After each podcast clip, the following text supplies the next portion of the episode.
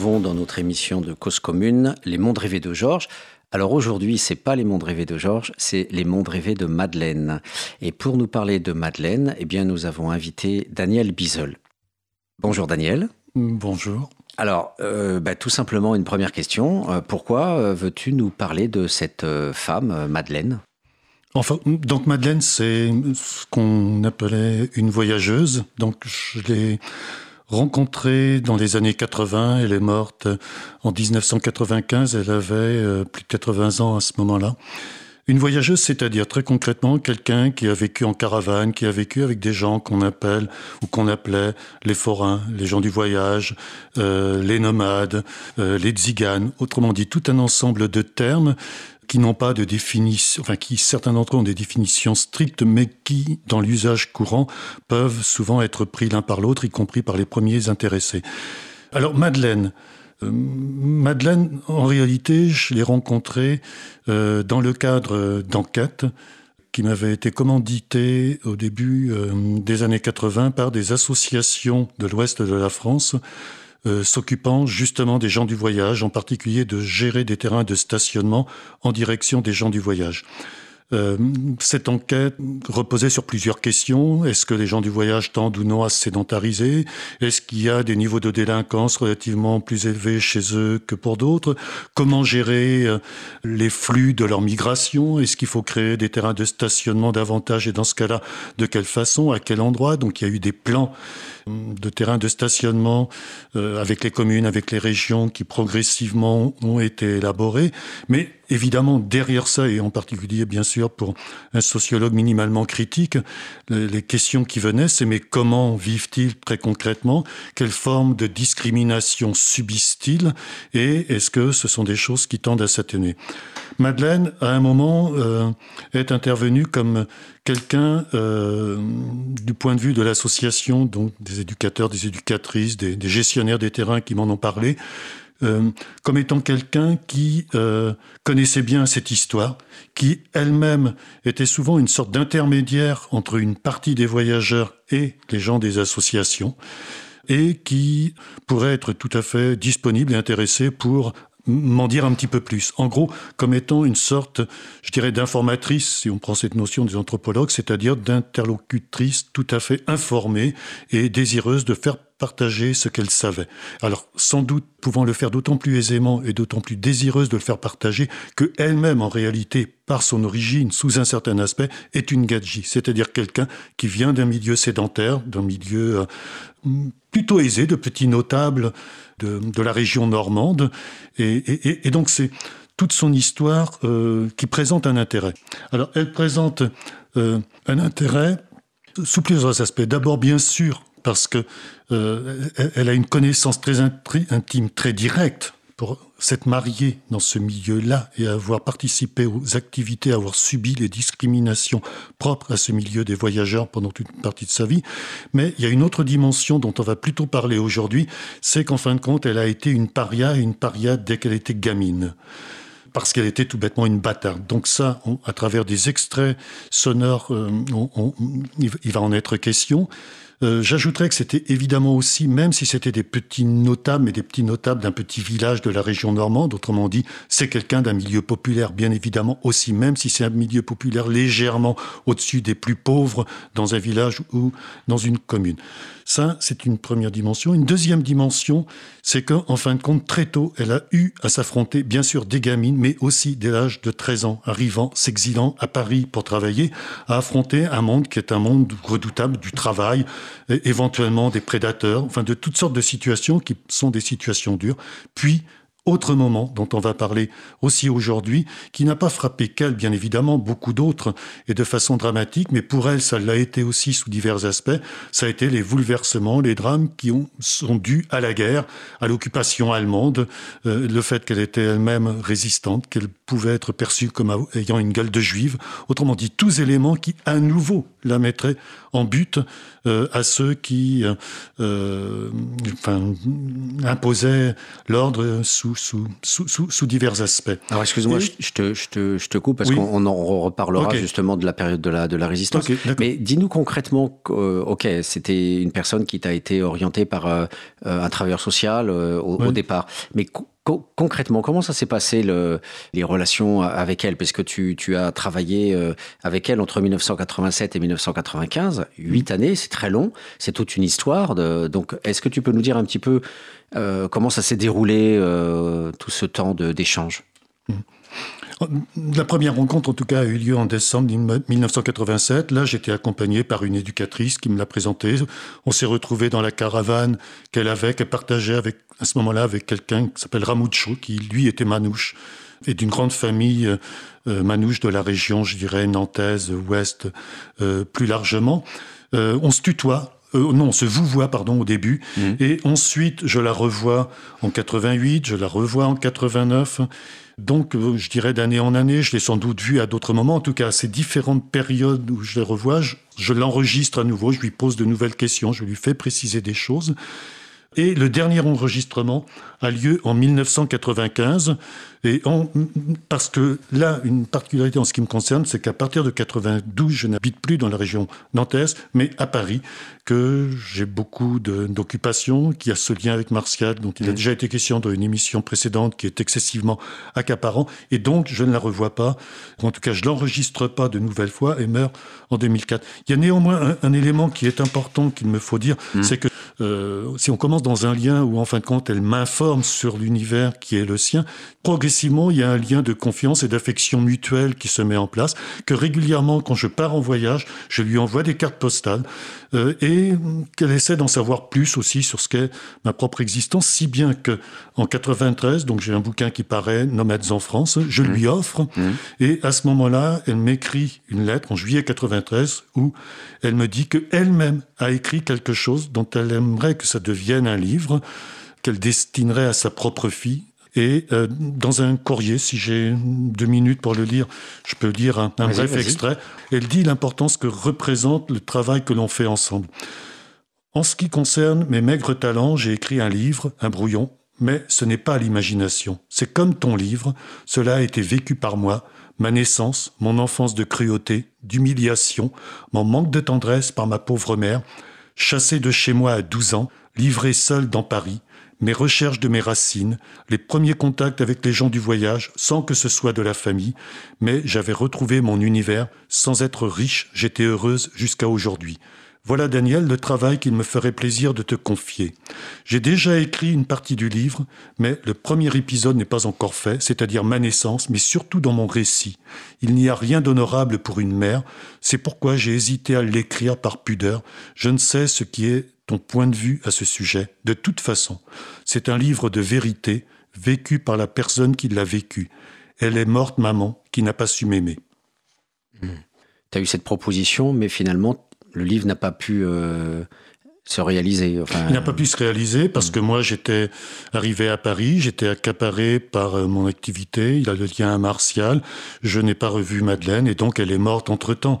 Euh, mais tout ça avait été en amorce et aurait pu effectivement devenir un livre qui évidemment la concernait au plus haut point, mais qui moi euh, pouvait me concerner aussi avec Enfin, quelque chose qui était entre eux un lien intime que l'on noue avec quelqu'un et en même temps un souci de sociologue, ce qui a été le cas pour toi finalement avec Georges, ce qui sous un autre aspect évidemment était le cas aussi avec Martial. Donc c'est vraiment dans un registre de cet ordre-là ou dans la durée, dans des liens étroits avec, et de confiance avec quelqu'un qui fait appel à nous. Euh, un travail se fait, mais un travail finalement qui est mutuel, quoi. Mais mm. ça n'a pas pu exister. Mm. Eh bien, on va tout de suite euh, écouter un, premier euh, morceau qui a été choisi en fait euh, par, par Daniel et qui s'intitule Le temps des cerises. On écoute un extrait d'abord et après la musique viendra après. Pardon, excusez-moi. Merci Daniel. Quand je suis né, moi, c'était un gros problème. Parce que, évidemment, moi, je suis la fille d'un voyageur et puis ma mère était une sédentaire. Alors, quand je suis née, je suis née avec des grands. Enfin, quand j'ai grandi, que j'ai attrapé à un an ou deux ans, j'ai eu des grands, des grands cheveux, des grands cheveux noirs et puis j'étais un peu mate. quand je suis toujours un peu mat, mais enfin, j'étais plus mat encore quand mmh, j'étais plus jeune. Puis un peu un type, euh, pas comme tout le monde dans, dans, le, dans, le, village de chez moi. Vous, vous étiez resté dans le village, vous, quand vous étiez Oui, parce que mon grand-père voulait pas du mariage avec ma mère. Ah. Alors, C'est-à-dire votre mère était restée chez votre oh, grand-père ah Oui, par la force des choses. Oui, oui. Ah ouais. Parce que mon grand-père voulait pas laisser... Mon père, il était d'accord à emmener ma mère. Mais on le, elle aurait parti loin, ma mère. mon, grand-père n'aurait pas revu. il aurait peut-être revu, mais une fois parti par là. Et comme il avait l'autorité euh, ah à l'époque, il a interdit. Ouais, Puis ça ne se faisait pas, de toute façon. Hmm. Les, les, les, parents étaient très. Il était très, il était très comment, à cheval sur les principes à cette époque-là. Maintenant, on laisserait faire carrément, puisque ça se fait maintenant de toute manière. Hmm. Si, ça se fait maintenant. Ça se fait, mais enfin, il y en a beaucoup oui, qui, mais enfin, bon, ben, disons, oui, disons, disons, ça dépend comment que ça se passe. Hein. Et alors donc moi je suis restée euh, avec ma mère et puis un jour mon père il est venu, j'avais trois ans. Et alors il croyait qu'ayant que, 3 ans et maman, maman étant majeure, puisqu'elle avait 26 ans à cette époque-là, il croyait que peut-être il avait, il avait le droit d'emmener ma mère. Il est venu avec un cheval pour nous emmener. J'ai eu le droit à un petit chapeau de paille avec une rose. Il m'avait apporté un beau petit chapeau rose. Un beau petit chapeau en paille avec une rose. C'est ma mère qui me raconte ça. Ma mère qui m'a raconté ça. Quand, elle était prête à mourir, ma mère, elle me l'a dit. Et euh, je dis, ben pourquoi t'es pas parti Elle dit non, parce que après j'ai réfléchi que je peux pas quitter mes parents. Hmm. Alors, euh, ben oui, mais je dis, moi, je suis dans le coup, je dis, c'est moi qui en a supporté les conséquences. Elle dit non, puisque tu, tu es retourné dans le, dans le milieu. C'est vrai, quand maman est morte, j'étais dans le milieu. J'étais retourné, j'étais retourné, j'étais longtemps, ça fait, ça fait 40 ans que je suis retourné vraiment dans le, dans le milieu affranchi, quoi. Oui. Ouais, 40, 45 ans. Et mais quand j'étais toute gamine, quand j'étais toute gamine, que j'avais 7-8 ans, que j'ai commencé à grandir, à l'école, on m'appelait la bohémienne. Ah. Et alors on me, tirait les cheveux. Parce qu'ils savaient que vous ah, étiez... Ah vous croyez que dans, un, dans un village on ne se dit rien? Si. Si, si, moi je suis né dans un village, donc je sais comment c'est. Hein? Vous croyez, vous croyez qu'on n'a pas dit, euh, tiens la Renée, ça s'appelait Renée, maman. Ah. La Renée, tiens, regarde sa bâtarde qu'elle a fait avec un, ah. avec un Romanichel. Forcément, son, son, père, il les recevait les Romanichel. Voilà ce qu'il a gagné. Il a fait, il a, il a fait faire un enfant à sa, à sa fille, puis il a même pas voulu la donner après sa fille. Hum. Voilà ce qu'il dit après. Hum, Mais euh, ça, moi, je l'ai pas supporté, ça. Oui, c'était très dur. Hein. Non, c'est pas moi qui l'ai supporté, ce truc-là. C'est pas moi. Euh, ma mère, ma mère, mais euh, ma mère l'a supporté euh, indifféremment. C'est-à-dire qu'elle est restée habitée dans le village quand même Ouais. Ma mère s'est mariée. Ma mère s'est mariée. Ah. Ma mère s'est remariée avec un garçon, avec un homme qui était très très très bien. Elle s'est mariée avec un homme qui avait fait du, du, diocèse. Il devait faire curé, et puis, entendu que sa mère était morte, hmm. elle n'a pas pu payer les études, et il n'a pas pu continuer. Donc c'était un garçon qui était extrêmement, un homme qui était extrêmement bien hmm. et qui avait ramassé ma mère. Enfin, il avait pris ma mère mhm. et il avait pris moi avec. D'abord, comme quand mes parents sont mariés, mon beau-père et ma mère, forcément, quand ils sont mariés, ils ont fait un contrat de mariage. Parce que mon grand-père, qui était un homme de tête, qui était un homme de poids, il avait toujours peur que mon père vienne me chercher, mon vrai père. Mhm. Et alors, il a fait un contrat de mariage, mon père, euh, mon grand-père. Et il a fait figurer sur le contrat de mariage, moi. Je faisais partie en premier lieu des meubles. Hmm. Parce que mon grand-père étant aisé et tout ça, il a marié ma mère avec mon beau-père. Il a dit à mon beau-père, il a dit, je suis content que tu puisses prendre ma fille qui a fauté avec le, l'enfant qu'elle a eu.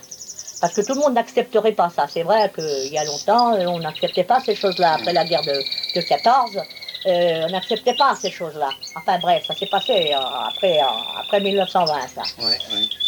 Alors, bon, mon, alors mon grand-père a dit, André, il s'appelait André, mon père, mon beau-père, et il a dit, voilà, il dit, tu sais, on ne sait pas ce qui peut arriver, parce que vers ces gens-là, ils sont très, très possessifs. Il n'est pas dit qu'un jour, il ne viendra pas prendre sa fille. Voilà. Alors, il faut que tu fasses porter ton nom, à la petite, à moi, Madeleine, et qu'elle figure sur le contrat de mariage. C'est dommage que je ne l'ai pas là, le contrat de mariage. C'est ma fille qui a le contrat de mariage. Ça a fait rire mes enfants. Et je fais, je fais partie des meubles. Alors un jour, il y a eu un problème. chez mes parents. Il y a eu un problème parce que euh, le jour où revenu, je suis revenu vers, les, vers ma race, si l'on peut dire, euh, mes parents m'ont fait froid pendant une dizaine d'années, 10-15 ans. Mmh. Ils ne voulaient pas, ils voulaient pas, ils, voulaient, ils n'acceptaient pas que je sois retournée dans ce milieu. Alors, euh, un jour, ma mère, elle me refuse l'ouverture de la porte. Et puis, elle me fout une calotte. Et elle me dit, va, retourne vers ta race de Romano. Alors ça ne m'avait pas plu. J'avais, je sais pas moi, 5 ans, 6 hmm. ans. Alors je me suis braqué devant ma mère pour lui dire, si je suis d'une race comme ça, c'est de ta faute. Mais j'ai pas eu le temps de le dire. Mon père, mon beau-père, c'est la première fois qu'il me frappait. Il est venu sur moi, m'a tapé. Hmm. Alors, ça m'a mis encore en colère davantage, parce que je n'ai pas admis que ça soit lui qui me frappe, que ça préférait que ça soit ma mère. C'est normal, hein hmm, Bien sûr. Alors, euh, je lui dis, dis donc, au fait, t'as pris ma mère, t'as pris les meubles, et je fais partie des meubles, moi. Alors maintenant, tiens, vous ne me verrez plus jamais. Puis je suis partie. Ça restait comme ça, mais j'avais mal à mon cœur quand même. Hein. Oui, c'est dur. Hein. Hein? C'est dur à vivre, ça. Ben oui, hein. Hmm. Alors, j'avais ma, j'avais ma fille, j'avais déjà ma fille, ma fille était toute petite. Quand ma fille a commencé à grandir, elle a commencé à poser des questions. Alors, elle a dit, maman, pourquoi que on va pas voir... Pourtant, tu me dis bien que tu avais une avais, grand-mère, t'avais, t'as une, euh, j'ai, une grand-mère, et puis, puis que tu as une mère. Ben, j'ai dit, oui, mais elle ne veut pas nous recevoir. C'était vrai, hmm, c'est vrai. Hmm, Alors, euh, ben, j'ai dit, on va, on va tâcher de d'essayer de, pouvoir aller voir les, parents. Mais ça a été tout un cirque, a voulu faire tout un tas de, de machins. Enfin, ils nous ont reçus, ils nous ont reçus, ma petite et moi, ils nous ont reçus, mais de justesse. Et puis par la suite, bon ben c'est resté comme ça. J'allais, je venais, mais en visite comme ça, pas plus. Et ma mère, elle a hérité de mes grands-parents. Mes grands-parents sont morts, elle a arrêté mes grands-parents, c'était l'enterrement de mon... Enfin, mon grand-père était mort bien avant, bien mon grand-père est mort quand j'étais toute jeune, toute petite. Mais ma grand-mère est morte quand j'étais déjà grande. Ma grand-mère était très brave, mais évidemment, elle, souffrait de ça aussi, parce qu'elle était quand même la femme de l'ancien maire, et puis ça faisait des, murmures quand on me voyait dans le pays. Mmh. Euh, bon, ben ça faisait, j'avais toujours des regards, et puis c'était insupportable aussi, je ne m'habillais pas comme tout le monde. Euh, j'habillais toujours un peu pas comme tout le monde, pas comme mes cousines par exemple. Mes, cousines sont, ils habitent Paris, tout ça. Moi j'ai ma, cousine Odette, euh, ma cousine Germaine, quoi. Ah. Euh, elle, était professeure de piano, elle avait un premier prix de la salle Gaveau, c'était pas toujours le même genre. Ah oui, c'était du bon monde, quoi, Puis j'avais ma petite cousine, donc sa petite sœur, elle était danseuse, euh, danseuse étoile à l'opéra. Ah ouais bah, J'ai les photos là. Ah, Bah oui, alors vous comprenez, ça faisait un, gros, un trop gros contraste. Oui, oui, bien sûr. C'était impensable. Ah. Alors euh, moi, bon, bah, j'étais restée donc dans ma... J'étais donc restée dans ma médiocrité. Non pas que c'était le cerveau qui marchait pas, mais c'était donc mon, mon, truc comme ça. Euh, j'étais restée comme ça, puis rien au monde m'aurait fait changer. Hmm.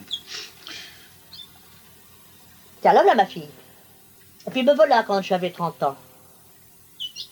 Hmm. C'est ça qui leur faisait mal. C'est cette gueule noire, cette brune. Vous étiez belle euh, euh, Oui, mais c'était ben, Oui, mais pas, pas, pour des gens dans un village. Ah, bon, voilà. Et, mais j'appuyais là, j'avais encore les cheveux pas tellement longs là. Ah. Mais quand j'étais jeune, j'avais 18 ans, j'avais les cheveux à la moitié du dos, mais noirs comme ça. Oui, ça leur plaisait pas, ça. C'est pourquoi ah. j'étais là, Romano. Ah. Ça, c'est ma fille. Hmm. Voilà tout à fait un autre style, parce qu'elle, forcément, elle n'est pas les d'un voyageur. Hein. Hum, hum, non, non, hum. elle, c'est pas pareil. C'est une autre, une autre chose. Mais attendez, je vais vous montrer mes petites cousines là. Je crois que je les ai, mes petites cousines là. Non, c'est pour vous expliquer qu'il y avait un trop gros contraste. Alors attendez, vos cousines, c'est les filles de. C'est les filles de la sœur de ma mère. Eh bien, nous nous retrouvons donc euh, dans notre émission Les Mondes Rêvés de Georges. Euh, voilà, après ce, morceau euh, important de presque 10 minutes, je redonne la parole à, Daniel, mais hum, avec aussi une petite question, toute candide. comment t'expliques le fait que finalement le, le, mari, enfin qui n'était pas encore mari, n'ait pas cherché à reprendre son enfant et hum, est-ce que il en a parlé avec sa femme, etc. Qu'est-ce qui fait que finalement il y a eu cette coupure, cet abandon? En réalité, euh, là ce sera l'extrait suivant, il se fait que l'homme qu'elle aimait et qu'il l'aimait, qui n'était évidemment pas un mari au sens strict puisqu'il n'y a jamais eu de mariage, est revenu et a voulu, quand elle avait trois ans, partir avec le gamin et avec euh, enfin, la mère de, Madeleine. Donc. Et en réalité, alors ce qu'on va entendre dans, l'extrait qui va suivre, euh, c'est que si sa mère à Madeleine a, eu cet enfant, donc Madeleine, c'était pour forcer son propre père à elle à la laisser partir avec euh, ce voyageur, euh, ce Romanichel, etc., euh, enfin, dont elle était réellement amoureuse. Or, il y a eu cette opposition radicale, brutale ben, du père, de la mère, c'est-à-dire donc du grand-père de Madeleine. alors, s'il s'y opposait, il y a certainement plusieurs raisons. C'est que, évidemment, ça signifiait qu'elle serait partie, sa fille, et donc la petite fille aussi, et sans qu'il y ait eu de certitude sur quand il se serait revu, etc. Parce que ça voulait dire circuler en France, en Europe, peut-être ailleurs. Donc, évidemment, on peut m'imaginer aisément que c'est quelque chose qui était assez insupportable. Mais il y a un autre aspect qui est sous-jacent. Évidemment, aurait fallu retrouver les protagonistes de cette histoire. On, on ne peut qu'imaginer que Subodoré, mais bien sûr, ce que dit Madeleine, c'est que dans un petit village, on a quelqu'un, même si c'est pas immense, qui est le maire de ce petit village, qui est donc un petit notable. Il est charron. Je ne sais pas si ça a été dit dans l'extrait qu'on vient d'entendre. Charron, ça veut dire que euh, les voyageurs qui ont ce qu'on appelle à ce moment-là des caravanes à chevaux, qui ont des chevaux et qui, sont aussi, qui font aussi le commerce des chevaux, donc qui sont maquignons, viennent et en particulier s'arrêtent chez lui et s'arrêtent chez lui d'une part parce qu'il est charron, mais aussi parce qu'il a un terrain et donc il laisse les voyageurs stationner sur ce terrain. Alors ce qui est d'autant plus important que où qu'ils allaient, en fin de compte, ils se trouvaient jetés de place en place régulièrement. Et donc avoir là cette espèce de lieu possible de stationnement, c'était évidemment pour eux quelque chose de primordial. Deuxièmement, donc c'était des sortes d'intérêts, comment dire, réciproques bien compris, si on peut dire ça comme ça. Pour eux, ça veut dire aussi qu'ils commerçaient avec ce charron puisqu'ils faisaient ferrer leurs chevaux ou leurs charrettes, les roues des charrettes. Pour lui, évidemment, c'était des ressources relativement importantes.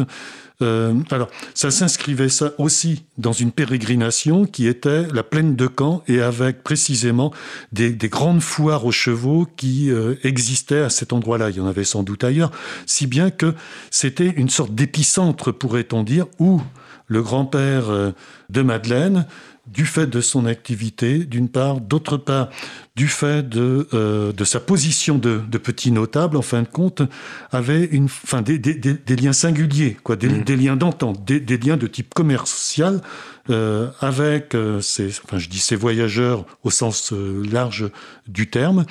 Et est-ce que Madeleine est revenue sur euh, parce que c'est pas parce que euh, on, a un contexte ou une structure favorable, c'est-à-dire que le père de Madeleine euh, était en lien professionnel et aussi politique. Il était maire donc avec ses, ses voyageurs. donc s'il y avait une, situation favorable pour mm. que du coup la fille puisse rencontrer son le, le, père de son de son enfant.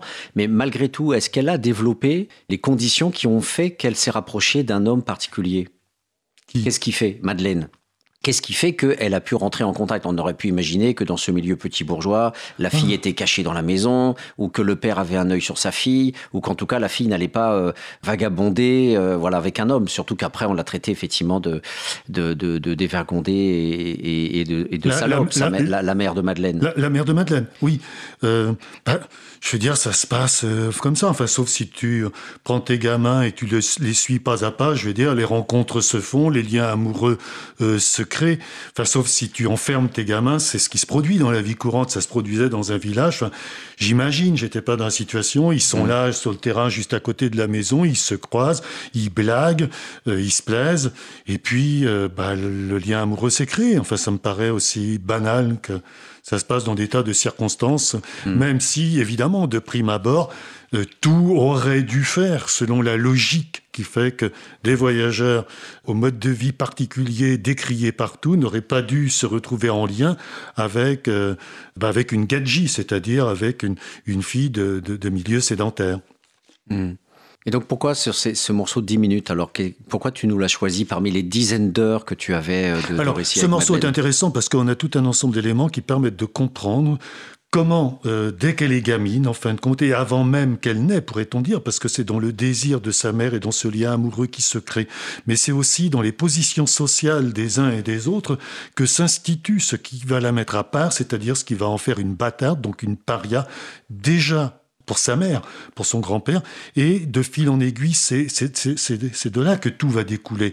Euh, en particulier, quand elle le dit, euh, enfin quand elle, ce qu'elle a explicité, quoi, c'est que, bah, certes, elle va encore chez sa tante, et il y a ses cousines, mais ses cousines, c'est un autre univers social, c'est la bourgeoisie, c'est la petite bourgeoisie, en tout cas, en ascension. Ça se côtoie, ça se connaît, mais on n'est plus du tout dans le même monde. Et elle-même, c'est aussi un point qui est important, c'est que dans son visage, c'est que dans son style de vie, dans son allure, dans ses fréquentations dès qu'elle est gamine, euh, comment dire, elle, est d'emblée, enfin, euh, d'abord elle a un marquage corporel, sa tête, son look, dès qu'on la voit, quand je la voyais, c'est pas du tout celui d'une petite blanche ordinaire d'une famille de couche moyenne. C'est autre chose. On le voit bien. Alors après, de quelle nature? Donc déjà, il y a dans ce qui est de type biologique quelque chose qui, en fin de compte, est, bien complètement d'ordre social qui se met en place, qui sont les jugements mutuels qui existent. C'est évidemment en partie invisible, pourrait-on dire, ce qui se passe, mais en réalité, Là, on a des choses d'une violence extrême parce que derrière, c'est des discriminations, c'est des rejets et c'est un type de destin social, de, souffrance aussi terrible pour sa propre mère, mais pour elle-même, qui euh, vont marquer toute son existence. La preuve, c'est que à 70 ans, c'est encore les souffrances de ce lien à sa propre mère qui, en fin de compte, euh, la, la tiennent. Si elle veut écrire, c'est pour sa fille et donc relier sa fille à sa propre mère et à ce qui s'est passé pour elle.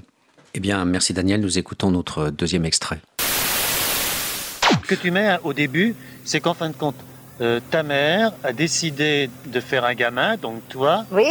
Mais pour forcer son propre père. Mes grands-parents. C'est pour ça. Oui. Autrement dit, t'es pas né par hasard, malencontreusement. Non, non, non, non, c'était forcé. C'était forcé. Pour que mon père puisse emmener ma mère enceinte. D'accord, c'est ça. Donc elle avait, ils avaient imaginé ouais, ça. Ouais, ouais, Elle adorait. Et en fin de compte. C'était un machin d'amour, mais comme mon père était voyageur, hmm. et Michel, qu'on l'appelait à ce moment-là, mon, mon grand-père n'a jamais adhéré à ce que ma mère parte avec mon père, hmm, hmm, comme ça se fait dans la mode voyageur. En plus de ça, euh, mon grand-père, à cette époque-là, maintenant les, sédentaires, elle est, manouche, elle est, les gitans et tout ça, ça se marie. Euh, euh, maintenant, il n'y a, plus de, a plus de préjugés comme ça. à cette époque-là, oh là là, malheureux. D'abord, quand je suis née, moi, puis que j'étais toute petite, j'ai commencé à circuler c'était la petite bohémienne, hein. Mhm. C'était pas autre chose, hein. Mhm, mhm. Et, ta mère, alors euh, Alors, maman Elle a commencé à travailler bah, Ouais. Quand maman m'a, eu, m'a mis au monde, bon, elle, était, elle m'avait camouflé dans, dans, son corset, bien sûr. Et alors, j'ai eu une naissance très, très, très, très perturbée. D'abord, je suis, je suis estropiée de ma naissance. Hmm. Maman, elle, elle, avait, elle m'avait serré dans, dans, dans, dans son ventre. J'étais un bébé de 8 livres. Maman, elle faisait un, 1m50 euh, et puis 45 kilos à tout casser. Alors, on va, voir les 8 livres dans le corps de ma mère qui ont été ceinturés. Mmh, mmh. Alors, bon, ben, il y a eu un accouchement épouvantable. Hein? Ça, ça a été terrible. Mémorable de mes tantes. C'est mes tantes qui m'ont raconté ça, ma tante Azavante et ma tante Berthe. Mmh. Parce que maman, apparemment, ne m'a jamais parlé de ça. Pas plus que ma grand-mère. mon grand-père est, mort, euh, j'avais peut-être 3-4 euh, ans, tu vois.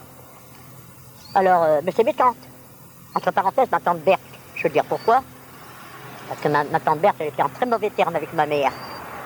Alors quand j'ai vraiment eu l'âge, j'allais chez ma tante en vacances, puis elle m'aimait beaucoup, ma tante. Mhm. D'abord, là, je vais en parler dans, dans, la, dans, ma vie d'enfance, hein, parce que ça, il y, a des, y, y a des choses formidables. Mhm, mhm. Et alors, euh, elle, me, elle me dit, ma tante, puisqu'elle était en mauvais terme avec ma mère pour des choses d'intérêt, je ne sais quoi, elle dit, tu sais, Madeleine, oui, tante Berthe. Oui, tante Berthe. Euh, que tu veux me dire? Ta mère, c'est une garce. Pourquoi, tante Berthe Parce qu'elle me bat? Oui, d'abord, premièrement, on n'est pas toujours d'accord là-dessus. Qu'elle te bat. c'était vrai, elle me battait à, à, à, court abattu. D'abord, je t'ai fait dire une blague de ma petite cousine, mhm. que j'avais été malheureuse, terrible. Bon. Et elle me dit, pour ça? Me dit, ma tante Berthe. Non, c'était pas très intelligent de sa part, mais enfin, on se venge comme on peut. Hein. Alors, euh, elle me dit, c'est pas tout ça encore. Eh ben Non Vas-y C'est quoi ce travail là? Couché Ton père, André, pas ton père Non, non, c'est pas ton père. Ta mère, c'était une petite salope. Elle allait coucher dans les rouleaux. Et ton père, c'est un bohémien. J'avais 7 ans, environ. Alors, euh, bon, bah, on m'avait un peu suffoqué. Hein. Mais ça, tu ne le savais pas alors Non, ah non, moi j'ai su longtemps après ma naissance. Oh. Mais tu... Moi je raconte ce qu'on a dit. Oui, oui, oui. Moi je l'ai pas su quand je suis arrivé au monde. Moi j'ai pas su ça quand je suis arrivé au monde, moi. Il fallu que j'attende que je parle et puis que je marche. Oui, bien sûr, oui. Hmm. Ça, je ne le savais pas. J'avais des échos à l'école, par exemple. Oui, c'est ça, c'est ce que tu... Oui. Pardon À l'école, dans le village, les oui, gens... Oui, oui, oui, Mais moi, j'y croyais pas, ce truc-là. Ah, d'accord. Papa m'avait jamais dit qu'il n'était pas mon père. Il, me dorlotait comme s'il aurait été mon vrai père. Oui, oui. Quand en réalité, il n'était pas. Hmm. Tu vois? C'était camouflé à cette époque-là, on racontait pas les choses comme ça. Si, les gens, les mauvaises langues. Hmm. Tu vois hmm. Alors donc ma tante, elle a mis les pieds dans le plat, elle. Alors quand c'est ma tante qui me l'avait dit, là, oh, j'avais 6-7 ans, c'est tout ce que j'avais. Je dis, quoi, ma tante? Quoi tu dis? Papa est, papa est pas mon père? Que c'est que mon père? Un bohémien. Ta mère, elle allait, elle allait coucher dans les roulottes.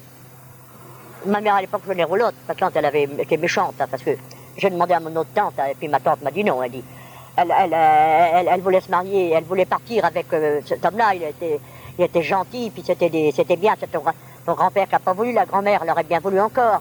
Mais ton grand-père, ah là là, il avait pris le fusil un jour sur lui. Mmh. Méchant, mon grand-père. Un aidé, mon grand-père. C'est vraiment un petit bonhomme. Charron, forgeron. Mais rappelle-toi que c'est pas mignon. Père les roulottes, il venait se faire réparer chez mes grands-parents. Mmh, mmh, tu vois? Et c'est comme ça que ma mère est tombée amoureuse donc, de cet homme qui était pareil charmant. Si, mon père, il est venu, j'avais 3 ans. Mais moi, je me rappelle pas. Il est venu, à, je suis monté sur son cheval. C'est maman qui me l'a dit 15 jours avant de mourir. Je jure devant Dieu. Elle, dit, elle me l'a dit, elle dit 15 jours avant de mourir, maman. Elle disait, ton papa, tu sais. Donc, elle était frustrée, ma mère. C'est pour ça qu'elle n'était pas gentille avec moi. Je lui ai rappelé trop de choses. Elle avait, elle avait trop, peut-être, souffert dans elle-même de ne pas pouvoir avoir arrivé à ce qu'elle voulait faire, tu vois. Bon, alors, euh, j'ai dit, ton papa, il est venu un jour, tu avais trois ans. Es monté sur son cheval. Il est arrivé sur la, route, parce que mes grands-parents étaient installés en bordure de route, sur la route de l'Aigle, et il avait un petit chapeau en paille, et puis des, petites fleurs dessus. Il te l'a donné, il m'a appelé, et puis je t'ai mené, puis il t'a donné ton petit chapeau, puis ton, ton grand-père, il est venu avec le fusil pour le tuer. Alors il a fait courir son cheval, il est parti tout de suite et on ne l'a jamais revu. Nous nous retrouvons dans les mondes cauchemardesques de Madeleine. Et là, on voit que la discrimination, le statut de paria ne vient pas seulement de la société globale, à l'école, euh, euh, dans les médias ou par l'action des hommes politiques ou de la police, mais ça traverse là directement la famille. Et ce qui est euh, incroyable, et, c'est là où je voudrais te demander comment tu l'as vécu, toi aussi, dans, les entretiens et, comment tu l'as perçu. C'est une, une, enfant, en fait, qui entend une personne de sa famille traiter sa mère de garce et de salope. Donc, c'est une, voilà, une double infamie, une double peine. La peine du social et en même temps à l'intérieur de la famille.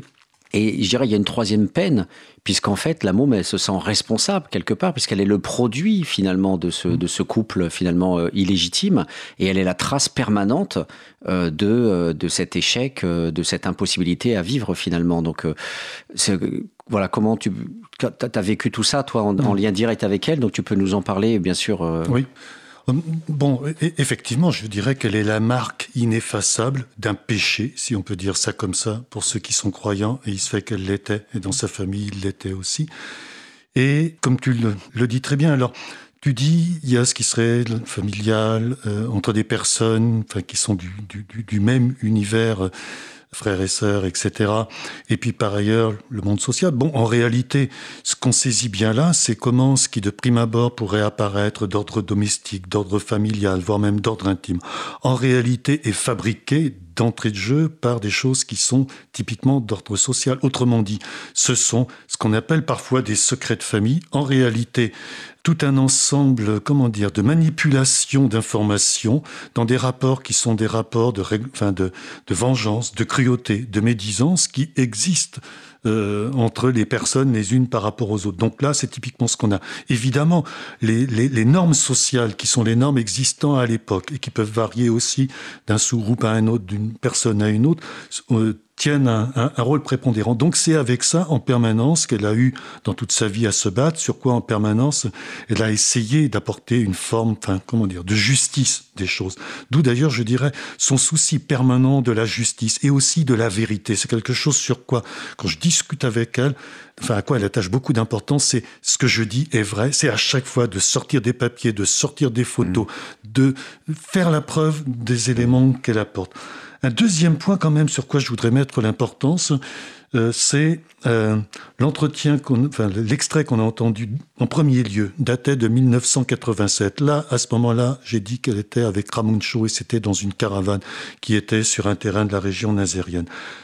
L'extrait qu'on a entendu tout de suite, le second, date de 1995 et deux choses. Première, là, c'est que déjà, elle n'est plus hein, avec Ramon Shaw qui est mort d'une crise cardiaque entre temps, mais avec un gadjo euh, qui euh, s'appelle Gilbert et ils vivent dans un mobilhome sur un terrain qui est un terrain à eux qu'ils ont réussi à acheter. Ça, c'est un, un, des aspects, je dirais, du contexte. Et ensuite, c'est que les informations qu'elle me livre là, et là, c'est toute la question de l'enquête même et des nécessités de revoir les personnes, de passer du temps avec elles, de les laisser reparler de moments dont on pourrait penser de prime abord qu'on les a entendus raconter déjà, qui en réalité fait qu'on apprend des choses nouvelles. En 87, des informations qu'elle a livrées dans le deuxième extrait, je les avais pas entendues. C'est-à-dire le fait qu'en fin de compte, c'est uniquement à 7 ans qu'elle a cette confirmation, cette révélation qui est tout d'un coup une révélation assez destructrice. C'est mmh. Ton père, c'est pas ton père c'est-à-dire l'homme qui vit avec ta mère et qui se présente comme ton père, et sur plus, le contrat de mariage de qui tu fais partie, parce qu'il y a eu un contrat de mariage où, comme il dit, je faisais partie du meuble, des meubles, mmh. je devais, euh, stipulé par mmh. le grand-père, faire partie du, du, contrat de mariage, c'est-à-dire être accepté par celui qui se mariait avec, avec la mère. Donc ça, c'est un, un, un aspect euh, important. Et, et le fait que la confirmation par la mère, c'est peu de temps avant que sa propre mère à elle meurt, qu'elle vient.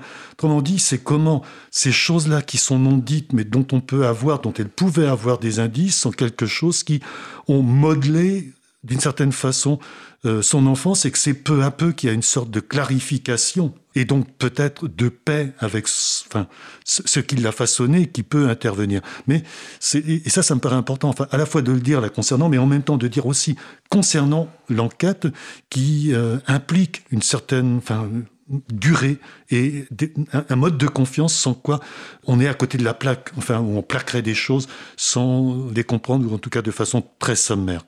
Alors, le fait que euh, tu, euh, tu, tu, dises qu'elle a, elle t'a, on l'a vu dans la bande, euh, qu'elle elle prend conscience de cette euh, trahison, en fait. Elle découvre qu'on lui a menti aussi. C'est un non-dit, mais on lui a, menti.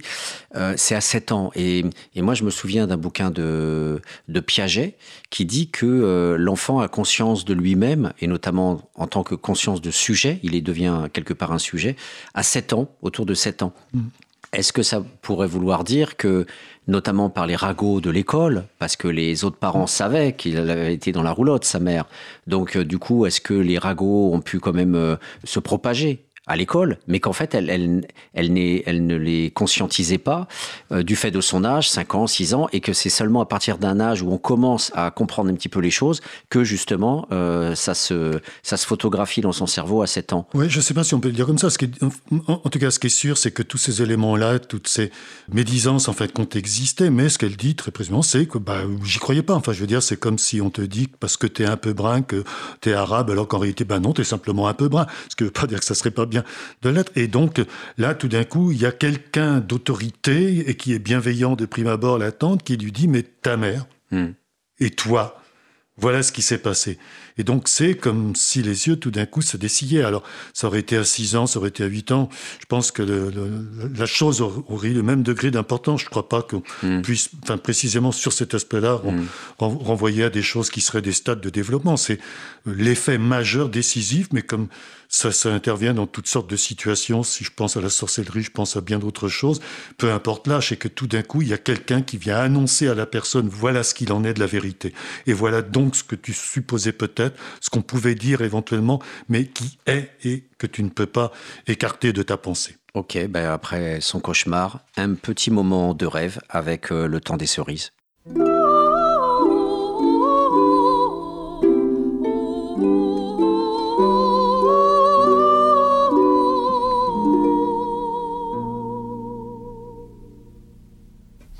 Cause commune, toutes nos émissions en libre écoute, causecommune.fm et sur l'appli Cause commune.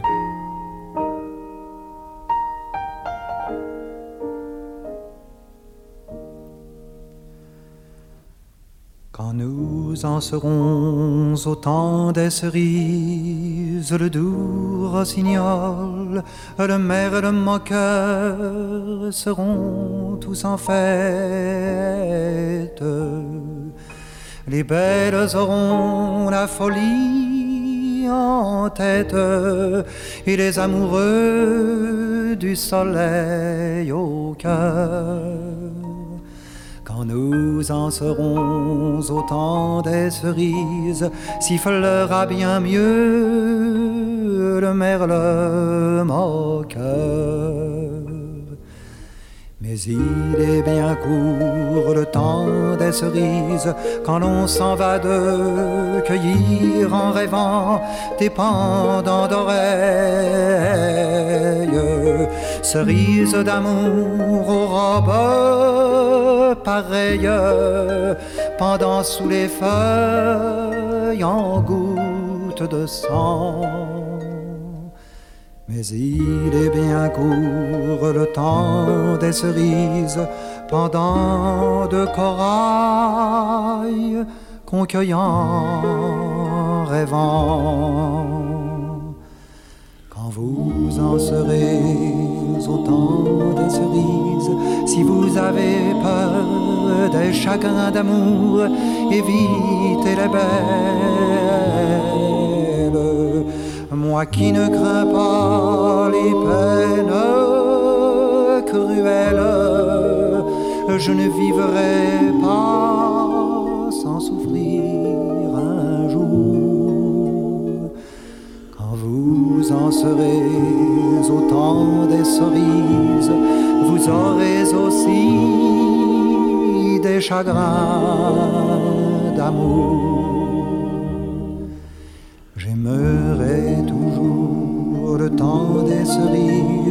C'est de ce temps-là que je garde au cœur une plaie ouverte. Et dame fortune en m'étant offerte ne pourra jamais calmer ma douleur. J'aimerai toujours et le souvenir que je garde au cœur. Nous sommes euh, toujours euh, sur euh, Cause Commune, Les Mondes Rêvés de Georges. Nous allons enchaîner tout de suite avec le troisième extrait de l'entretien mené par Daniel Bizol avec Madeleine. Cette fois-ci, nous allons évoquer son exil à 13 ans sur Paris, seul. 13 ans, moi, à peine 13 ans, je suis parti chez mes parents. Ils ne pouvaient pas me retrouver, il n'y avait pas de carte d'identité à ce moment-là. Mhm. Tu sais bien qu'à l'époque où je suis déménagé, il n'y avait pas de carte d'identité. Hein. Ils ne pouvaient pas me retrouver. C'est Madame, Madame Bulle euh, euh, qui, qui m'a demandé un jour, elle m'a dit, vous savez, Madeleine, hein, d'abord, ça doit te manquer, tu, dois l'avoir, ce, ce passage-là. Oui, oui, oui. Tu l'as, hein, tu l'as. Hein. C'est bien joli que vous travaillez chez moi, mais moi, je suis un petit peu responsable de vous. Vous m'avez dit que vous aviez 18 ans. En réalité, j'avais pas 18 ans. J'en avais, j'en avais à, peine, à, peine, à peine 14 ans, 13 euh, ans. Mmh, mmh. Alors, euh, des raisons, peut-être quelques mois. Mmh, dans, dans, ces parages-là, toujours. Mais ce que, tu, ce que tu me disais tout de suite, c'est que quand tu as eu fini l'école, donc tu n'as pas ah, eu... J'étais chez Mme Joignot. Donc tu as travaillé pendant un moment euh... Trois mois. Et après, je suis partie. D'accord. Ah, ouais. Tu faisais quoi comme boulot Tu me disais... Tu, Nurse. Je, je, gardais les enfants, Madame Oui, mais avant, avant d'aller à Paris eh ben, j'étais, j'étais chez Madame Joignot. Oui, et là, c'était quoi comme travail? Euh, les, ah ben, Faire le ménage, que j'ai dit, j'avais mis les trinques de... de, de ah, D'accord, ok. Hmm. oui, oui, oui. Euh, euh, la mère Louise qui voulait faire astiquer les, les, les barres de, de, cuivre dans le tapis. Hmm, et puis que j'en avais astiqué deux ou trois, puis les autres, je dis ça va bien comme ça, un coup de chiffon, mais c'est bon, moi. Hmm, Alors, elle me dit, oui, elle dit, petite garce. Elle dit, je vais dire à Mme Joignot.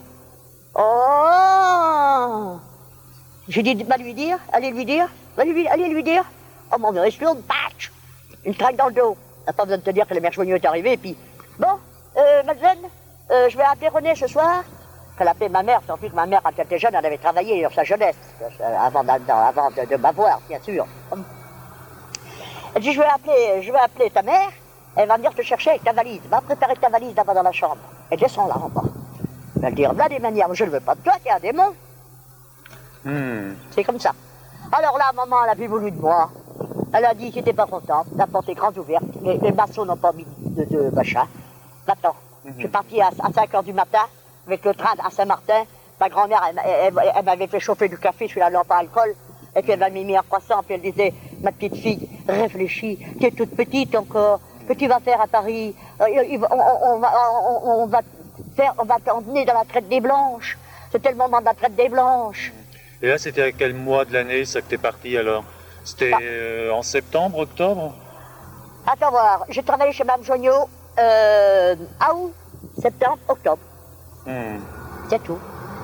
Je suis arrivé là-bas à Paris pour, les, fêtes de Noël. Hmm. Parce que les enfants, les enfants euh, les, enfants de Madame Bulle, euh, Madame Bulle m'avait dit, vous savez, Madeleine, vous allez euh, vous occuper des enfants parce que ce soir on, sort, euh, on, va faire réveillon.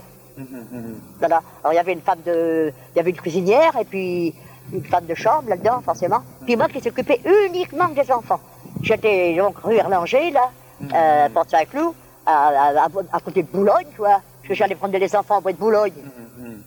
Mais comment tu savais que ça existait pour trouver un, emploi de bonne à Paris Tiens, je vais te le montrer tout de suite. En ouais. 22. C'est l'épreuve à l'appui, tu comprends Moi, je suis pas menteuse, ni inventeuse. Alors, tu vois, Daniel, tu vois ce petit livre-là, c'est une petite relique. Mhm. Et c'est mon écriture. Mhm. Et il est écrit avec quoi avec un stylo Non. Ah. Avec une plume. Ah bon ah bon. Euh... Ça, je savais pas. Alors, tu feuilles un petit peu ce petit bouquin et tu vas y trouver ce qui m'a aidé à trouver du boulot. L'époque euh, que y a l'époque que tu recherches les, mots et ainsi de suite. Ouais. Tu vas retrouver dessus. Hmm. C'est un petit livre qui est mémorial, quoi, disons. Ouais, ouais. Tu vas voir les bureaux de placement. Oui, mais c'est-à-dire, tu savais, en partant de. En, Je suis arrivé à Paris, sur le quai de la gare, Montparnasse. Ouais. Et puis j'ai demandé où c'est qu'il y avait des bureaux de placement. À qui t'as demandé? Ah, aux gens. Ah, oui. Ah, euh... Bah alors? Et puis donc t'as été tombé. Alors, alors les gens m'écrivaient un petit bout de papier pour prendre la station à telle, à telle, à telle, puis vous, vous descendrez, vous, vous, verrez, vous montez le, le machin, puis vous trouvez des bureaux de placement, je jure. Ah, ah sur les têtes de mes parents. Tout de suite, t'es tombé sur des gens qui savaient où il y avait des bureaux. Ah bah à Paris, mon vieux, quand même. Ah bah moi, on me demanderait ça, je serais incapable. Ah, mais t'es pas parisien, toi, t'es bah, d'occasion. Oui, non, mais faut tomber. Faut tomber, faut tomber. J'allais, j'allais dans, j'allais dans une épicerie, j'allais dans un café. Vous, vous connaissez pas un bureau de placement dans le coin, là, cherche du boulot. Tu vois bien, c'est bien marqué. Oui, oui. Oui, mais donc t'as réussi à trouver. Toute seule. Oui, mais dans la journée. Ah, bah oui, hein. Je suis parti à 5 heures de chez mes, de, de, Saint-Martin des Cublés. Et, à 8h30, j'étais rendu. Euh, on n'est pas loin de Paris, nous.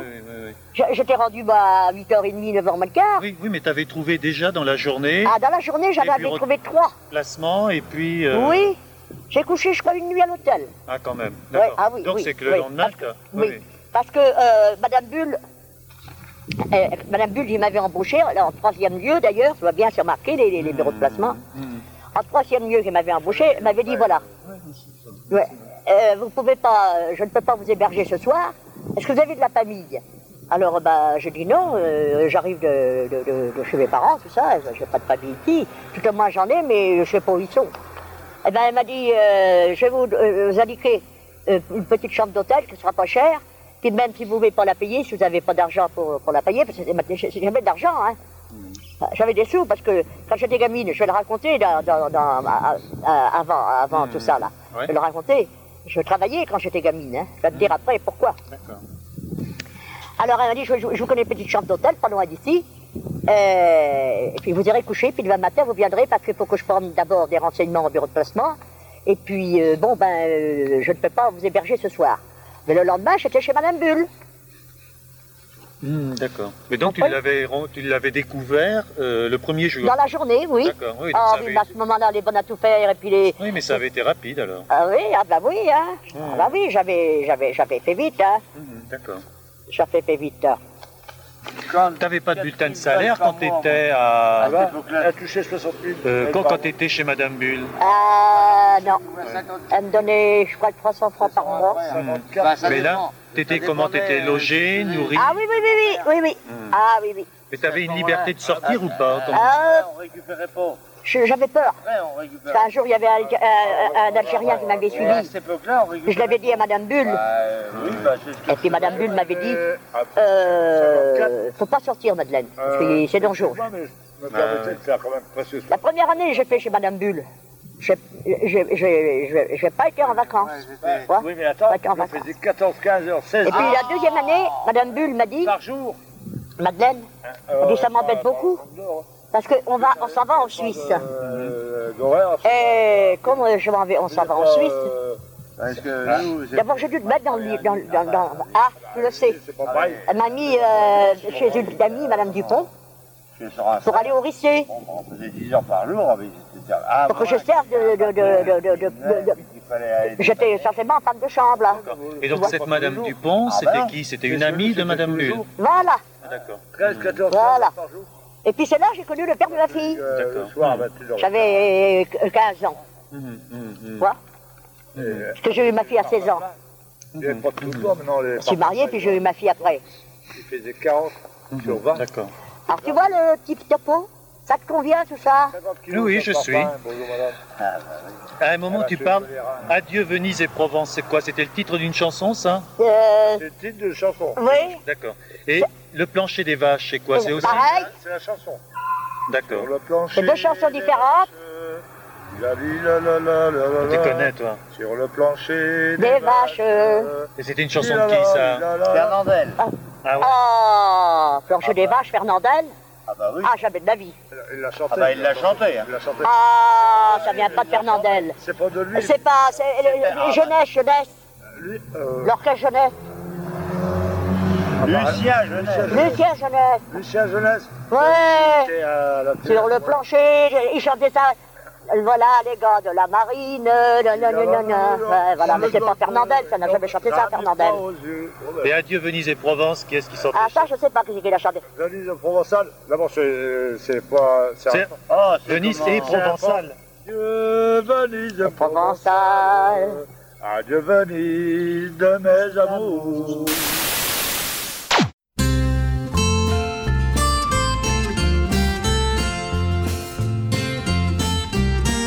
Cause commune, Adieu Venise provençale, adieu pays de mes amours, adieu cigalons et cigales. Dans les grands-pères, chantez toujours, aux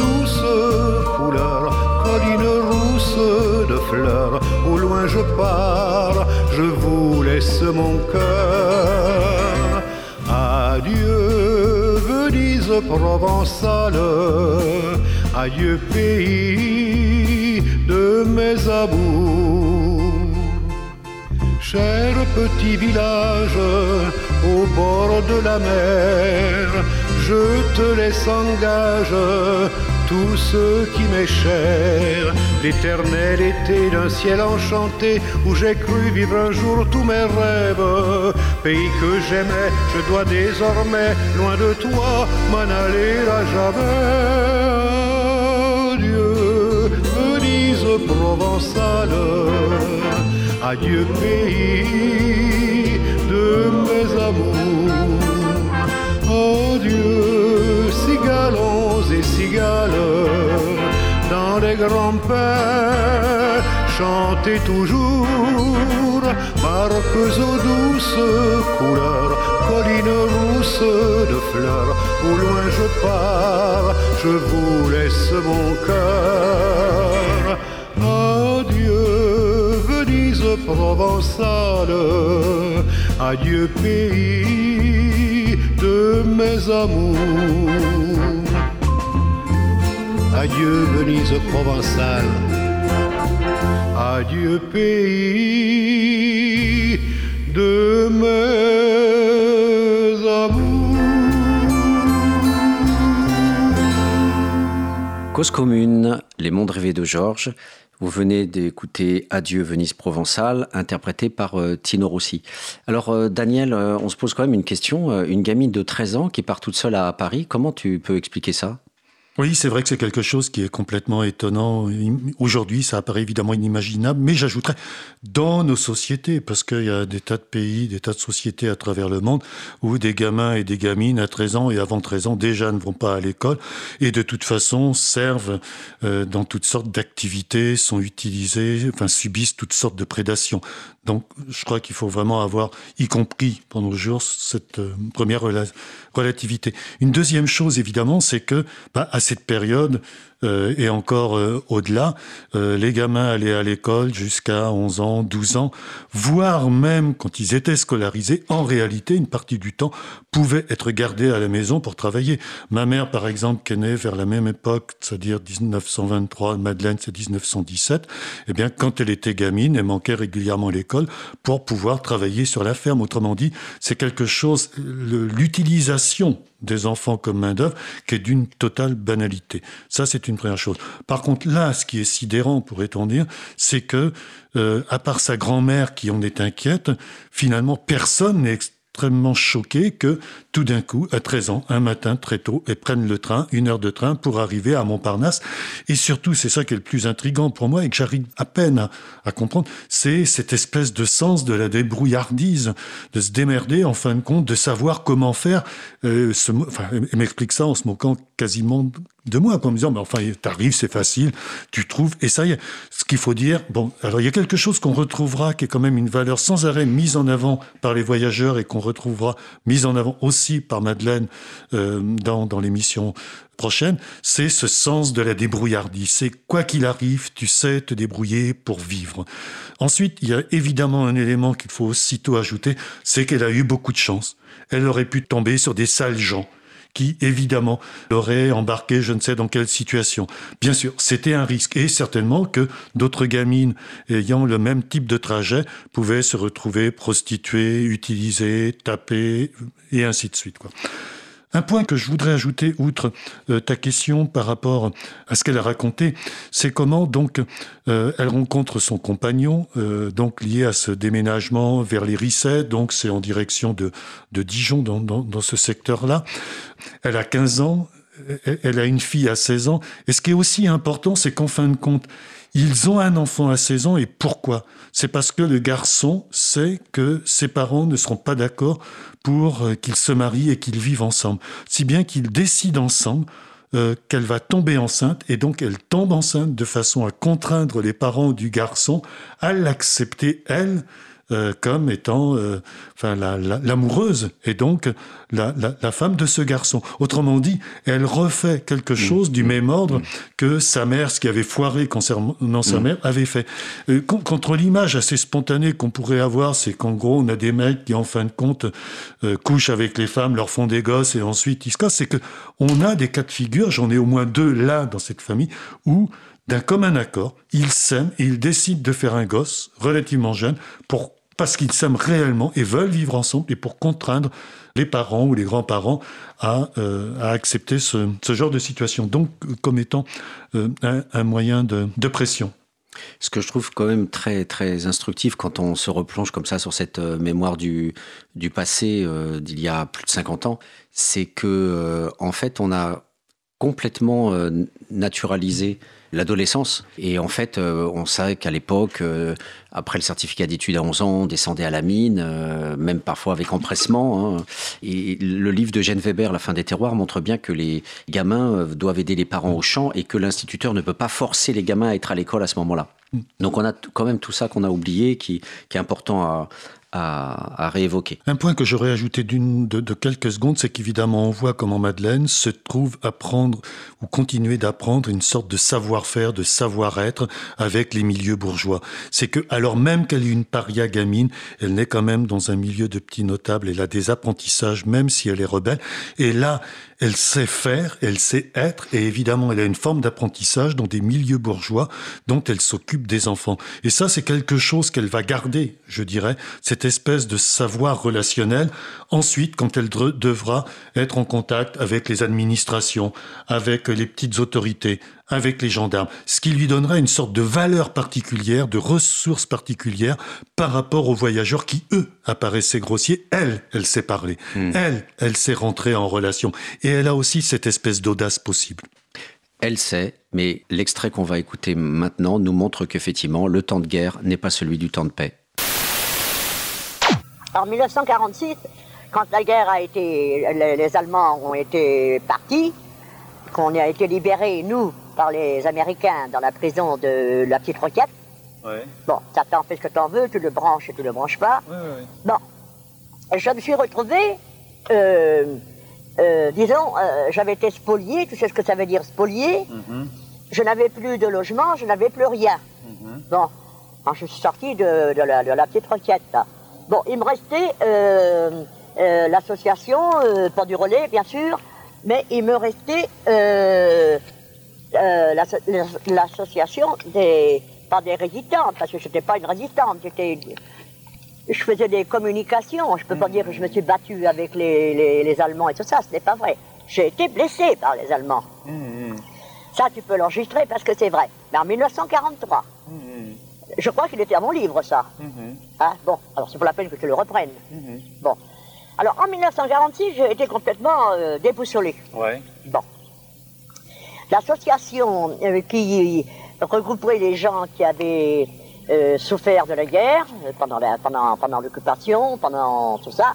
Donc on était on était beaucoup pas de la même catégorie. Il y avait donc les pauvres anciens prisonniers qui avaient fait cinq ans de prison, enfin de prisonniers. Et puis il y avait aussi les pauvres déportés qui étaient revenus les pauvres, parce qu'ils n'arrêtaient pas beaucoup. Bon. Alors moi, j'ai toujours résidé, même en allant en prison, j'ai toujours résidé en France, sans aller dans les camps étrangers en Allemagne. Mmh.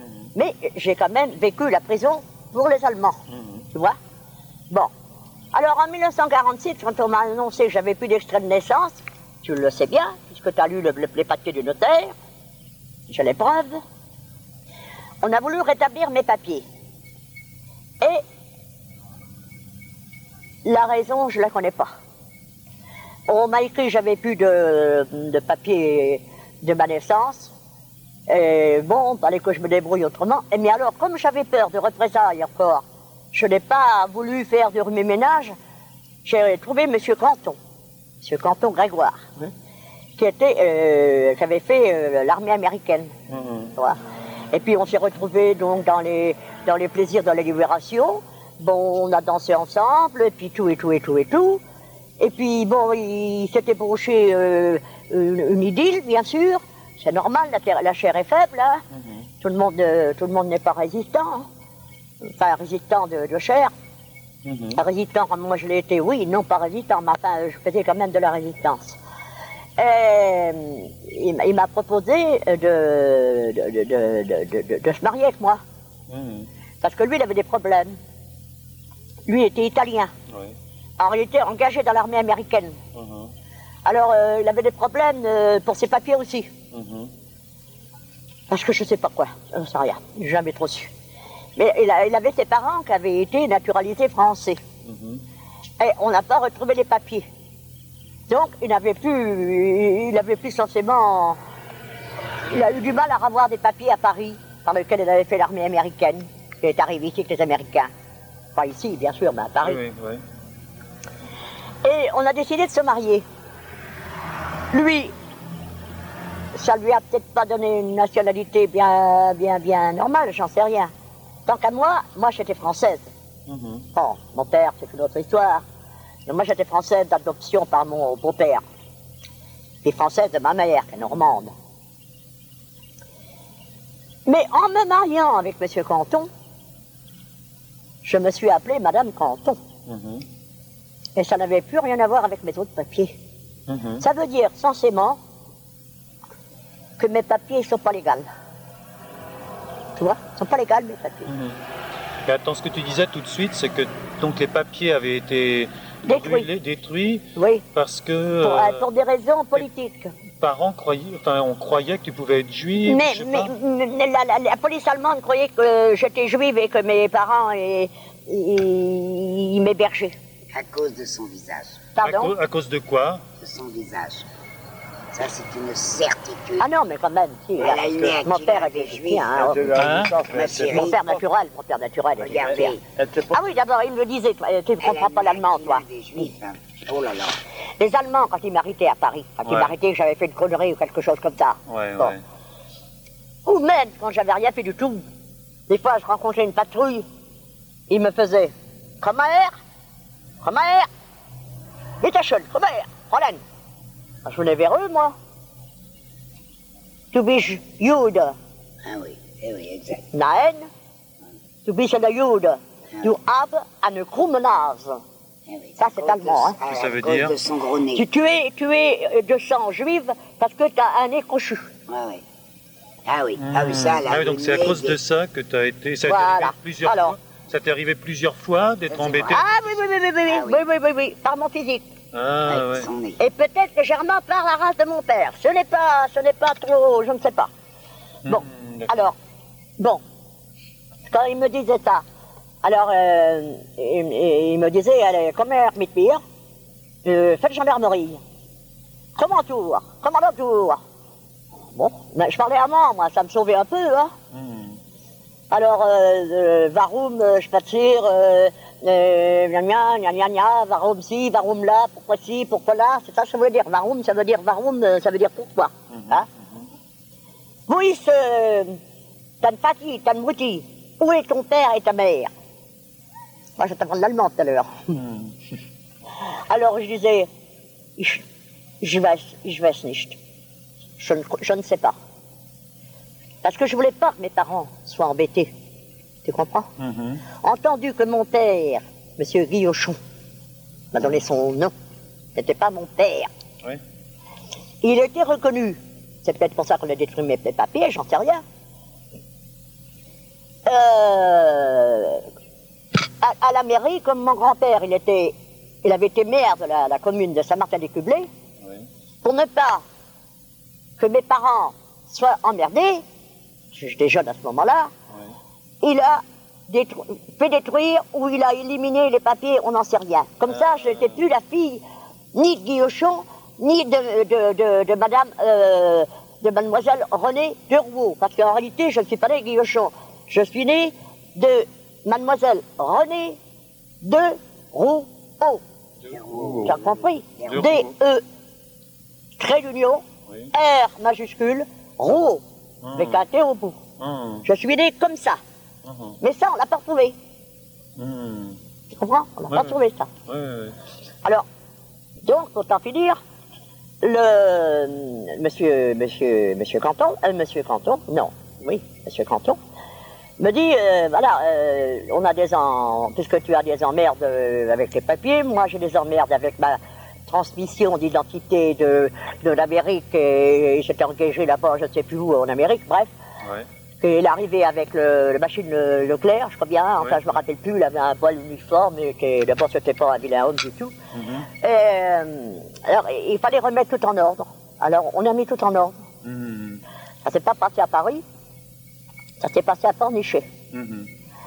Alors moi, je n'ai pas eu de papier vraiment officiel, mais comme j'avais fait des machins pour la résistance, puisque j'avais été dans les prisons françaises par les Allemands, que j'étais essentiellement prisonnière des Allemands, sur mon territoire français. Mhm. Alors tout grand, il y a eu tout un méli-mélo, parce qu'il y en a eu d'autres que moi, hein, parce que je ne suis pas la seule dans le corps. Hein. Il y en a eu d'autres. Je ne sais pas si tu le sais, mais il y en a d'autres. Hein. Bon, on n'a pas trop remis la merde parce que, je euh, je sais pas pourquoi, si ça pouvait s'arranger autrement, ben, ça s'arrangeait autrement. Mmh, mmh. Et on s'est mariés. Et je me suis appelée Madame Canton. C'était en quelle année? En 1946. Le 8 juin 1946 à Pornichet. Tu vois? J'ai mon livre de mariage, de toute façon. Il n'y a pas de mensonge, la, la preuve est là. Alors nous nous retrouvons sur notre mission Les mondes rêvés de Georges. Euh, euh, là, entre les deux derniers morceaux qu'on a écoutés, les deux derniers extraits, il y a vraiment là quelque chose de, passionnant. On a un extrait du temps de paix qui renvoie à la, trajectoire sociale, alors avec un petit peu de mobilité puisque on monte à Paris, etc. Mais c'est assez courant finalement les migrations à l'époque et Georges aussi est monté de Lozère à Paris et, combien d'autres sont, notamment les Bretons, sont, sont montés sur, sur Paris. Et cette, euh, Je dirais que c'est une mobilité de servage tout de même. Ça, restait une mobilité. C'est pas une mobilité enfin, ascensionnelle en termes de classe sociale. Voilà, sauf la toute petite minorité qui ont monopolisé les brasseries euh, sur, euh, voilà, sur, les, sur les portes. Dans son cas, c'est pas le cas. Mais dans son cas, c'est pas le cas. Et là, d'un seul coup, on a des mots qui sont complètement incroyables, euh, prisonnière des Allemands, etc. Donc on a une rupture. La guerre introduit une rupture. Hum, hum. Il y a des pertes, la perte des papiers, il y a des bifurcations de trajectoire, etc. Donc je pense que tu as beaucoup de choses à nous dire par rapport à ça, sur ce choix de la période. Alors d'abord, il y a une précision qui faut apporter, c'est qu'en fin de compte, elle a donc rencontré son amoureux avec qui elle a eu euh, sa fille, son unique fille. En réalité, cet amoureux-là part à la guerre et ne revient pas de la guerre. Et sa gamine, il y a l'exode, il y a des tas de choses qui se passent, est récupérée, accaparée et gardée euh, par euh, enfin, les, les, parents de cet amoureux et elle aura beaucoup de mal pour pouvoir récupérer sa petite fille. Donc ça, c'est un élément déterminant euh, aussi dans son histoire dont là, il n'a pas été question, si bien que celui qu'elle rencontre, donc Monsieur Grégoire Canton, c'est quelqu'un d'autre, faute de celui qu'elle aimait réellement et qui avait disparu. Là, dans cet extrait, il y a plusieurs choses qui se conjuguent. Il y a à la fois le fait qu'elle est une résistante, il y a le fait qu'elle ait une gueule de et qu'elle est perçue et traitée par les Allemands comme ça. Et fréquemment aussi, on va trouver chez les voyageurs, chez les nomades, le fait, comment dire, de s'assimiler, de s'identifier au peuple juif avec tout ce qui est survenu et à plus forte raison parce que tout bêtement, une partie des voyageurs des Tziganes ont été exterminés dans les camps d'extermination allemands ou se sont retrouvés dans des camps euh, d'internement en France même, dans différents endroits. Enfin, elle est sans papier, avec différents noms, si bien que la rencontre avec... Euh, euh, celui qui va devenir son mari officiel, c'est en fait des arrangements qui sont à la fois de type amoureux, ils se plaisent, ensuite ils sont aussi en partie professionnels et ils sont en même temps juridiques. Autrement dit, il y a des séries d'arrangements qui tiennent à cette espèce de bouleversement, il faut retomber sur ses pieds, il y a des rencontres et tout d'un coup ça match c'est quelque chose, évidemment, de cet ordre-là qui là intervient. Alors, on peut dire que dans les vies, c'est peut-être fréquent. En tout cas, c'est un, un, aspect important. Je veux revenir sur deux points. D'abord, la résistance. Elle-même, quand elle en parle, elle semble minorer ce qui s'est réellement passé. Or, il y a bien eu de la prison, il y a eu des choses diverses, et on se pose la question, mais est-ce qu'elle bluffe, est-ce qu'elle bluffe pas? Dans son cahier, je vais lire un extrait, elle est beaucoup plus précise. Je m'étais associé à un réseau, comme je travaillais parmi des Allemands qui travaillaient dans les bureaux, je devais ramasser des papiers jetés dans les paniers à vider. Tout ce qui était écrit. J'en faisais un paquet et je le remettais à monsieur Jo.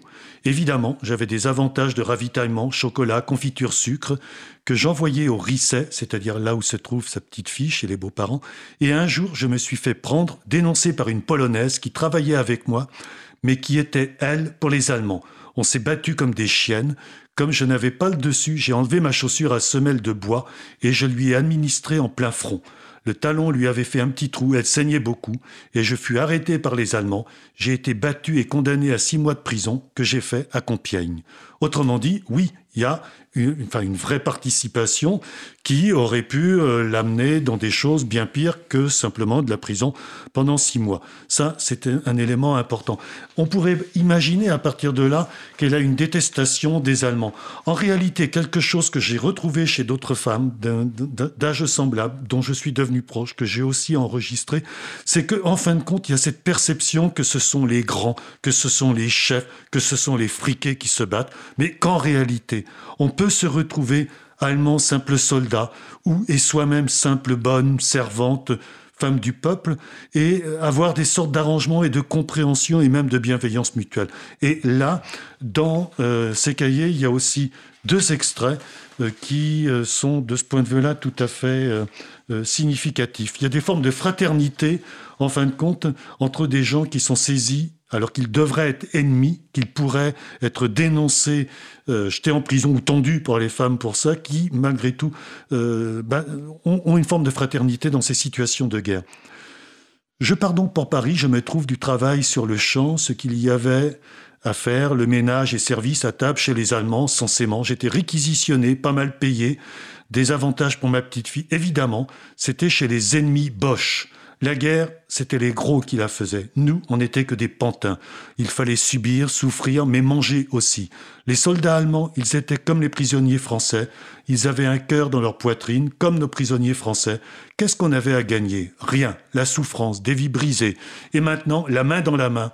Et voilà le sacrifice des pauvres serveurs des gros de la planète. J'ai vu, quand je servais à table, des jeunes Allemands pleurer sur le courrier. J'ai eu un jeune papa que sa femme et son bébé étaient dans le bombardement anglais.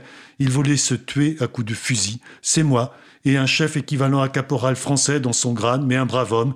Il me passait du chocolat, des confitures pour mine baby, c'est-à-dire pour mon enfant. Il était grand-père, et il me disait, Madame Proco, Qu'est-ce que je fais ici, le con, pendant que je vieillis sans mes enfants et mes petits-enfants? C'était l'ambiance sur mon travail. Donc, forme de fraternité, d'échange, de compréhension mutuelle, au-delà du fait que, officiellement, ils sont ennemis et supposés être ennemis. Et une forme d'analyse de classe, je dirais, décisive dans le type de relation traîtresse, d'une certaine façon, pourrait-on dire, pour, pour, leur camp à l'un et à l'autre, qu'ils mettent à l'œuvre. Un autre extrait, là, c'est un gradé qui, en fin de compte, lui rend service et se montre bienveillant parce que son enfant, donc sa petite fille, a un problème de santé. Me voilà de donc c'est un autre moment, me voilà de retour au Risset, rempli d'Allemands, le château occupé par la commandanture. Je vais récupérer ma petite qui avait 42 fièvres, pas de docteur, euh, de retour, je suis allé à la commandanture demander assistance. Là, je fus reçu par un docteur-major très gentil, parlant pas mal le français. Il regarde ma petite, que j'avais dans les bras. Il me demande si j'étais réfugié. Je dis non, que j'habitais ici. Il a ordonné de mettre une voiture militaire pour me ramener chez moi, nous suivant avec sa voiture et son chauffeur. Une fois chez moi, il a fait déshabiller ma petite qui avait contracté une insolation avec complications ménagées. Grand branle-bas. Voilà les Jojo sur moi, les Procos, les Procos, donc c'est sa belle famille, toute la sainte famille. Et on me faisait des reproches. Oui, c'est de votre faute, vous l'auriez pas fait trimballer sous la chaleur, ça n'aurait pas arrivé. Fallait rester là, on est bien resté, nous.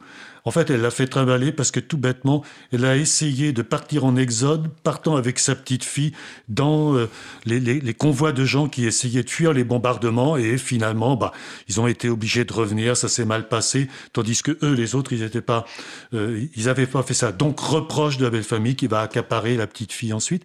Ils s'étaient sauvés dans les cabanes de vigne, pas plus de sécurité. Le docteur était parti pour chercher de quoi, le nécessaire, rapidement. Il est revenu avec son assistant, alors quel drame. Monsieur Jojo, donc, c'est euh, le beau-père, s'est braqué sur moi. C'est tout juste si si j'ai pas été frappé, parce que le docteur allemand sauvait ma petite fille, car il l'a sauvée, sa petite Monica. Il l'appelait ainsi. En Allemagne, il était marié et père de trois enfants, dont une petite blonde bouclée nommée Monica, comme Monica. Enfin, tout est rentré dans l'ordre, mais pour contenter la famille, je suis allé voir le docteur de Risset-Haute-Rive pour expliquer ce qui m'était arrivé. Le docteur français m'a dit Madame Proco, vous avez été énergique, c'est bien. Autrement, votre enfant serait morte d'une méningite aiguë. Je lui ai raconté le mécontentement de la famille. Il m'a répondu Je leur en parlerai. Je n'ai plus entendu parler de rien. Des fois, le docteur allemand passait chez moi. Il rentrait pour voir Monica. Il la prenait dans ses bras Il l'embrassait, je sentais sa tristesse. Quand je l'avais remercié, il m'avait répondu ceci. Madame Proco, nous sommes vos ennemis, mais moi je suis docteur, et il n'y a ni ennemis ni frontières. Pour moi, ces extraits-là sont larmes d'une certaine façon parce que ça dit du type de liens qui ont pu exister entre des personnes officiellement ennemies. Et donc là, à travers ce qu'elle raconte, on en a en réalité plusieurs exemples. Ça me paraît quelque chose de complètement décisif aussi à raconter par rapport à tous les stéréotypes et par rapport à tous les grands discours qui peuvent exister, qui continuent d'exister hmm. concernant cette période. Hmm. Une, petite question. Euh, comment cette période de guerre l'a marqué après euh, C'est une traversée où on prend des risques qu'on n'aurait pas pris en temps de paix? Il y a le risque de mort, tu l'as dit, elle aurait pu avoir pire que la, que la prison euh, par rapport à ce qu'elle a fait. Est-ce que il y a des traces de ce passage de guerre dans la façon dont elle, elle envisage sa vie après? Non, pas vraiment. C'est qu'en fin de compte, en permanence, après, eh ben, ça a été un énorme souci. D'abord, il faut travailler, il faut se faire de l'argent. Il y a différentes situations dans lesquelles elle se, elle se trouve, sur quoi il serait trop compliqué de revenir. Euh, donc avant de rentrer dans le voyage et quelques années plus tard. Et surtout, son immense tracas, c'est de pouvoir récupérer sa mmh. petite fille mmh. que la belle famille. Donc là, elle s'appelle Madame Proco à un moment, c'est-à-dire elle change de nom en permanence en fonction des événements et, du fait que celui qu'elle aime meurt. Ensuite, il rencontre quelqu'un d'autre. Et, et, donc cette petite fille, qui est son unique souci, ben c'est comment comment la retrouver? Donc c'est surtout ça euh, qui, qui, qui, est omniprésent. Et puis après, ben, je dirais la vie suit son cours. Je pense comme pour des tas de gens, il faut continuer à vivre. Elle n'a pas été euh, euh, gravement blessée. elle n'a pas perdu de personnes chères, enfin à part celui qu'elle aimait. Mais bon, ben elle, avait rencontré un autre homme. Enfin donc non, ça ne revient pas. Enfin en tout cas pas dans les échanges que j'ai eus avec elle par la suite, quoi. Mmh. Eh bien, donc, euh, du coup, euh, on va euh, embrayer peut-être sur la conclusion. J'aimerais quand même te demander pourquoi finalement avoir mis tous ces extraits? quelle image en ressort finalement pour toi d'avoir tenu à voir des périodes du temps de paix, ce cycle de la guerre, et puis on va, on réécouter prochainement d'autres passages autour du temps de paix qui revient nécessairement jusqu'à sa mort dans les années 80. Ouais. Donc, en, fait, compte, c'est pas tant, de paix, tant de guerre, je dirais. C'est un enchaînement de situations mmh. dès, qui commence dès la prime enfance et je dirais même avant même qu'elle naît, son destin déjà est tracé. C'est avant même de naître, elle est déjà une bâtarde. Mmh. Et déjà, en tant que bâtarde dans le, l'endroit où elle se trouve, ça trace un destin. Et ensuite, l'enchaînement des situations ne fait que compliquer, que rajouter à cette situation-là. Et donc, ce sont des séries d'affrontements. Euh, dans lesquelles elle se trouve prise, qui la dépasse, mais comme tout un ensemble de gens ont été dépassés à ce moment-là dans des situations semblables. Sauf que elle, elle le fait en tant que paria, restant en tant que pariate et continuant ensuite, c'est ce qu'on verra dans l'émission prochaine, à rester dans un monde qui est un monde de paria aussi, c'est-à-dire celui des voyageurs, des nomades, de ceux qui sont rejetés, emmerdés par les flics en permanence, euh, sur qui existe tout un ensemble de stéréotypes. Merci beaucoup Daniel et à bientôt. son footing au bois, on se pèle sur les quais en attendant le tramway. Oui, sois pourri, tais-toi, toi le sapeur-pompier, tu sais sauver des vies, ça rapporte pas de blé. Oui, sois pourri, tais-toi, toi le petit cheminot, tu sais les privilèges, c'est pas pour les prolos. Et si t'es pas content, comme dit le président, oui, si t'es pas content, t'as qu'à foutre le camp. Tous les jours on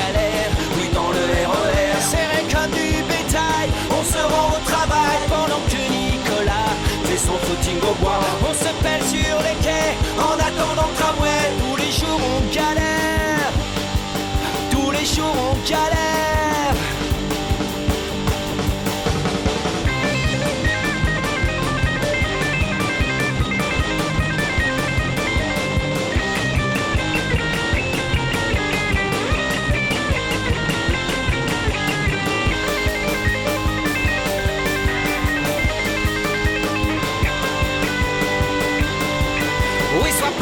Tais-toi, toi la petite infirmière, on te les paiera jamais, tes heures supplémentaires, oui sois pauvre tais-toi, toi la petite Kaira, fume ta marijuana, et surtout bouge de là, et si t'es pas content, comme dit le président, oui si t'es pas content, t'as qu'à foutre le camp. Tous les jours on galère, oui dans le RER, serré comme du